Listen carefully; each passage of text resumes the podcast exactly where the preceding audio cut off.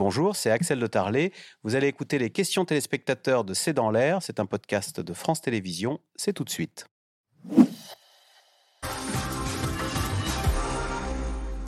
Euh, Nathalie Saint-Cric, pourquoi les maires agressés n'osent-ils pas porter plainte? Ont-ils peur ou ne font-ils pas confiance à la justice? C'est-à-dire que la justice, on entend, alors je ne sais pas si c'est réel, je crois que parfois ça l'est, en disant ça sert à rien de signaler, c'est ce que disent les policiers en général. C'est un discours récurrent sur le thème on signale, et puis après on les remet en liberté. Et puis probablement que le seuil de tolérance des maires, avec la violence, considère que ça peut s'arranger, que le, que le seuil de tolérance est, est, devenu plus, plus bas. Je ne sais pas s'il faut dire plus bas ou plus haut. C'est-à-dire qu'en gros, que quand on lui crache à la figure ou quand on l'injurie, il se dit, bah oui, c'est comme ça, c'est notre époque et qui ne va pas. La tolérance zéro avec laquelle on nous a bassinés chez les politiques depuis 30 ans est une large vue de l'esprit chez certains, que ce soit des politiques à l'échelon national ou d'autres, parce qu'ils veulent faire bien et puis ils veulent pas tout de suite être dans la répression. Mais j'imagine que c'est, euh, ça dépend effectivement de la gravité, euh, la gravité des atteintes euh, alors sur leur personne, à la fonction. Mais c'est vrai qu'on a tendance de temps en temps à dire bon bah, basta, on va pas, hmm. on va pas avoir une réponse aussi dure. Hélène Romano, question de Sébastien dans le Calvados. Ne faudrait-il pas rendre beaucoup plus présent qu'il ne l'est actuellement dans nos écoles le monde médical. On parle d'une adolescence qui serait beaucoup plus que notre génération en proie à des crises d'anxiété, à des angoisses euh, qui seraient dues. Alors, c'est vous la psy, à, nous, de le, à vous de le dire. Oui, ça commence beaucoup plus tôt. Hein. Euh, en, maternelle, on a déjà des enfants souffrance psychique, euh, on a des enfants qui se suicident en primaire, donc la souffrance est, majeure. Euh, L'OMS, l'Organisation mondiale de la santé, constate qu'il y a plus de 40% de, troubles anxieux chez les enfants depuis la pandémie. c'est quelque chose qu'on constate dans les cabinets, dans les hôpitaux, donc c'est vraiment une, une réalité. Mais encore une fois, je le disais tout à l'heure, il faudrait dans chaque établissement scolaire un médecin un infirmier, un assistant social, un psychologue scolaire. Alors qu'actuellement, ces professionnels euh, sont fragmentés avec 10, 15, 20 établissements. C'est absolument ingérable. Donc c'est de la poudre de perlimpinpin. Je suis désolée de reprendre cette expression. Il faut qu'on ait une véritable un véritable service de santé, de médecine, de santé scolaire. Ça n'est pas le cas. Ça l'a jamais été totalement, mais c'est de pire en pire. Il y a beaucoup d'académies qui n'ont plus de médecins, beaucoup d'écoles qui n'ont pas de psychologues. Donc il faut savoir ce qu'on veut. Si on veut aider les élèves, aider les enseignants, éviter des drames comme celui-là, mais aussi comme d'autres, des drames plus silencieux comme les conduites suicidaires, les abandons de poste, les accidents, etc. Il faut impérativement que euh, le président décide une bonne fois pour toutes de mettre les moyens adaptés au service de médecine de santé scolaire et universitaire. C'est plus possible qu'on ait un médecin pour une académie. Il faut par établissement. Alors, Anne, dans les Pyrénées-Atlantiques, comment parler de ce drame aux jeunes enfants qui vont inévitablement en entendre parler? C'est vrai qu'Audrey Goutard, maintenant, les enfants, ils, s'informent, ils sont même mieux informés que nous sur les réseaux, avec les Internet, quoi, les réseaux sociaux. Bien sûr, bien sûr, et très compliqué d'en parler avec les enfants parce que euh, comment expliquer que c'est un phénomène, très rare alors que les réseaux sociaux sont inondés de cette information. Je regardais euh, aujourd'hui sur Instagram, euh, sur partout, sur tous les réseaux sociaux, on en parle. Ma fille m'a appelé, etc. Donc tous les enfants sont inondés par cette information. Donc, cette information extrêmement rare, je vous rappelle quand même, en 10 ans, euh, en 40 ans, 10 cas d'homicide de, professeurs. Pour ma, pour ma, fille, par exemple, mais ça devient une généralité. Donc, c'est très compliqué de leur en parler. C'est bien sûr le rôle des parents. C'est aussi peut-être le rôle des professeurs. Mais voilà, c'est euh, à un moment donné, il faut. Euh, on parlait des policiers tout à l'heure, on parle des professeurs, ce sont des magnifiques métiers.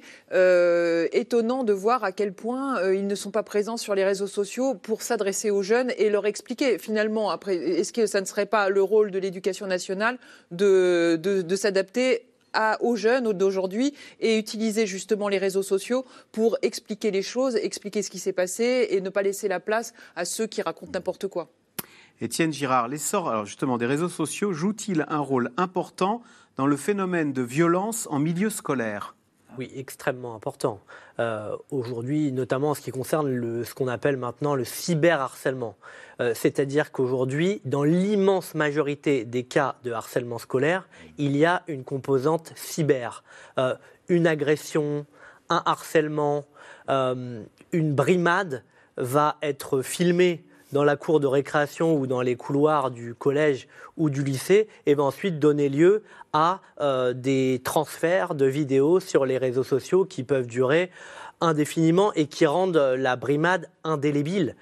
et surtout, c'est les réseaux sociaux, c'est un domaine qui échappe totalement à la communauté éducative, au monde scolaire et qui est. que les profs disent c'est pas c'est pas mon affaire quoi. Mais les profs sur Instagram. Les profs ne sont même pas au courant euh, qu'une vidéo circule sur euh, sur Snapchat, euh, que sur Messenger ou sur Facebook tel père tel élève est moqué. les profs bien souvent ne le savent même pas et quand il n'y a pas de signalement de l'élève ou de ses parents directement. Et il continue le soir à la maison, j'imagine. Donc il n'y a même plus de séparation, il n'y a même plus de repos familial. Quoi. Un élève harcelé ne peut plus déconnecter. Euh, c'est-à-dire que son harcèlement ne va pas s'arrêter quand il rentre à la maison, puisqu'il va recevoir des notifications euh, de moqueries de ses camarades. Euh, et c'est un cas vraiment fréquent hmm. de, de cyberharcèlement sur lequel la communauté éducative est un peu désemparée. Et là aussi, c'est un autre fait divers qui nous a ouvert malheureusement les yeux, c'est l'affaire de Lucas, hein, qui avait été qui s'est suicidé euh, parce que harcelé à 13 ans. Oui, et il a été très difficile pour les enseignants et les, les, euh, les proviseurs, les principaux de, des, établissements euh, de prendre la mesure de l'intensité de ce harcèlement scolaire. Quand on n'a pas accès à la, à la cellule cyber, eh ben on, rate un certain nombre d'éléments. De, et d'ailleurs, les auteurs de ce cyber, cyberharcèlement sont poursuivis, là, en l'occurrence pour Lucas. Hein, ils ont le même âge. Ils ont le même âge. Et on peut imaginer qu'il fasse de la prison euh, À, partir de 13 ans, vous pouvez vous retrouver dans un centre euh, éducatif fermé, euh, et vous pouvez tout à fait être condamné à purger une peine de... Ouais. Mais ça pose aussi, à mon sens, la question, parce que c'est vrai que régulièrement on évoque ce qui peut se passer dans l'établissement, mais si on ne ramène pas la cellule familiale dans l'établissement, c'est-à-dire qu'on implique les parents dans l'éducation des enfants, on n'y arrivera pas. Et ceux qui ont harcelé le petit Lucas, les parents ont aussi une responsabilité, parce que c'est aussi un manque de tolérance. Et, de et, je rajoute qu'effectivement, il faut impliquer les parents et que, comme le disait Hélène Normano, il faut dépister tôt. Enfin, elle disait repérer. Bon, c'est pas forcément un mot repérer, ça, ça a un côté euh, policier, mais l'idée quand on voit un hyper agité de, 5, 6 ans ou quelqu'un qui commence à taper euh, euh, ses copains dans la cour, tout, qui est non pas un signalement en disant c'est un petit monstre, mettons-le dehors, mais qu'à ce moment-là, parce qu'il y a des gens qui sont suffisamment formés, on puisse voir si il subit des violences dans sa famille, s'il n'a pas de famille ou si la famille mm. euh, s'en occupe pas. Et alors pour l'histoire du téléphone, quand on voit le nombre d'adultes qui ne le quittent jamais, je vois pas pourquoi les jeunes ne le quitteraient pas, euh, réussiraient à le quitter eux, parce qu'honnêtement, les gens sont cramponnés à leur téléphone tout le temps. Y compris Donc si aider les familles, pardon Nathalie, bah, bien y compris aider les familles parce qu'il y a une telle déshérence euh, du système psychologique en France. allez vous allez trouver un psy lorsque vous habitez en zone rurale mm. pour aider votre. La seule chose, c'est que je pense que, mais je parle sous votre contrôle, que, un, la police, deux, un certain nombre de corps censés euh, faire régner l'ordre des surveillés vont se réorienter sur la surveillance du cyberharcèlement. On va essayer, c'est que maintenant, on va adapter nos outils ah. aux nouvelles technologies. C'est-à-dire qu'on ne peut pas continuer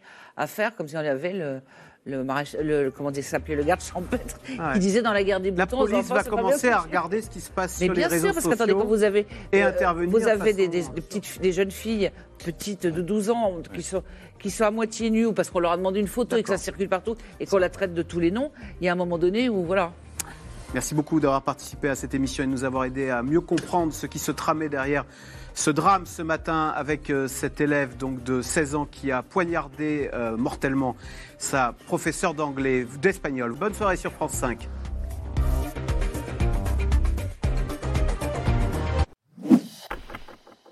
Merci d'avoir écouté C'est dans l'air. Comme vous le savez, vous pouvez désormais écouter l'intégrale, mais aussi l'invité ou vos questions à nos experts. Tous ces podcasts sont disponibles gratuitement sur toutes les plateformes de streaming audio. Et pour le replay vidéo, c'est sur France.tv, bien évidemment. À bientôt.